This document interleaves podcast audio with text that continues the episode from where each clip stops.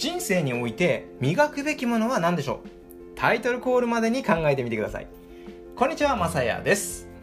はい冒頭で言ったこと考えられましたか？さすがに早すぎましたか？人生において磨くべきもの。まあね歯磨きとかもあるじゃないですか。ね？ちょっとねふざけてますけど。ということで今回のテーマは人生において磨くべきものとは？結構大事だったりしますよっていうそんなお話をしたいと思います。さてさてさて。結局ねタイトルコールでも言わないんかいっていうところなんですけども人生において磨くべきもの。早速答えですが僕の答えは感性だったんですよね。感性を磨くっていうのはどういうことっていう話なんですけどもひたすらねいろんなコンテンツに触れること。これなのかなと思ってるんです。じゃあコンテンツって何ぞやと。いうあなたにですねこれから僕がたくさんのコンテンツをお話ししますよ。はい。一気にいきますよ。YouTube あとこういうラジオもそうですね。テレビもそうだし本漫画 SNS とかね、まあ、ざっくりでもこれぐらいあるわけですよ。そしてこれをさらに深掘りしていくともっともっと出てくるわけですよね。その中でも僕のおすすめ。これはもちろんこのラジオ。でもあるんですがこのラジオとは別で僕のおすすめがあるんです。それが漫画なんですよね。確かねあの勉強イコール嫌なこと。をなくすテクニックとかっていうそんなタイトルのラジオでもお話ししてると思うんですが改めてねこの漫画から情報収集というものができるというこの素晴らしさをね語りたいなと思ってるわけですよ。はい。漫画ならいくらでも読めるし楽しすぎてずっと見てられると言っても過言ではないぐらい本当に好きなんですよね。ただもちろん楽しいから読むのは当たり前なんですけども一番重要なのは楽しく読むのはもちろん。ただ自分の何かに当てはめながら読む。要は自分がその主人公だったりとかあとその漫画の中のキャラクターとかになって読む、まあ、読み切るみたいな。そういう部分が、まあ、一気にねその入り方を変えていくわけですよ。でもそれって割と普通のことじゃないなんて思うこともあると思うんですがもちろんね読むとしたら割と当然なことでもあるんですよ。ががですよ。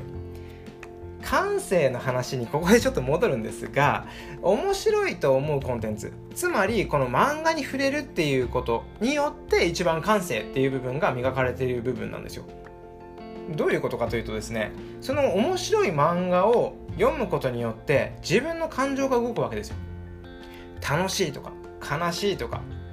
何？苦しいとか悔しいとかあとなんだ？嬉しいとか？なんかちょっとかぶっちゃったかもしれないんですけど、まあ、いろんなね、感情があるわけですよね。この感情こそが、例えば僕のやっているコンテンツで言えば、ブログでこんな文章を書いたら人の心を動かして何かを購入するまでの行動に、を動かすことができるんだろうとか、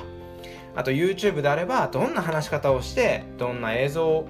利用したら、まあ見てもらえるようになるんだろうとかね。まあそんな感情の訴え方、これを漫画で学ぶことができるわけですよ。めちゃめちゃ漫画をしてみたんですけども、まあ、そういう考え方をしてみるとそれこそね売れている漫画を読んでみたいなとか漫画を読む時間なんてもったいないとか、まあ、そういう感覚も薄れるっていうねある意味逃げなんじゃないのって思う人もいるかもしれないんですが実はね良質なコンテンツに触れることでこの感性という部分これを本当に磨けてしまうんですよっていうこんなお話どうでしたでしょうか？今回のね話をまとめるとなぜ漫画なのかそれはね、もう本当に僕がただ単純に漫画が好きだから、もうそれだけの話なんですよ。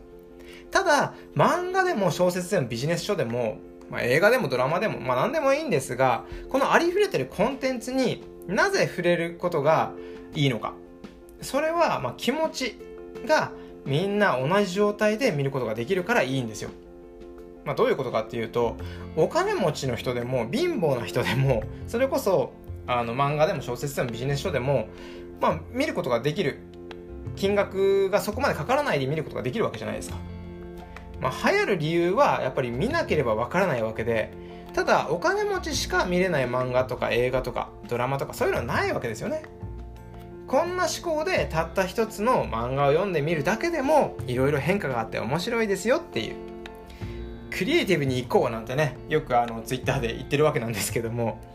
まあ、割とね、こんなことを考えてる自分って結構クリエイティブなんじゃないとかって、こんなことを考えながらね、今回の話はこの辺でということで、またいろいろな経験談や学びのあるお話、これをね、していけたらと思いますので、よかったらフォローお待ちしております。ご清聴ありがとうございました。また次の放送でお会いしましょう。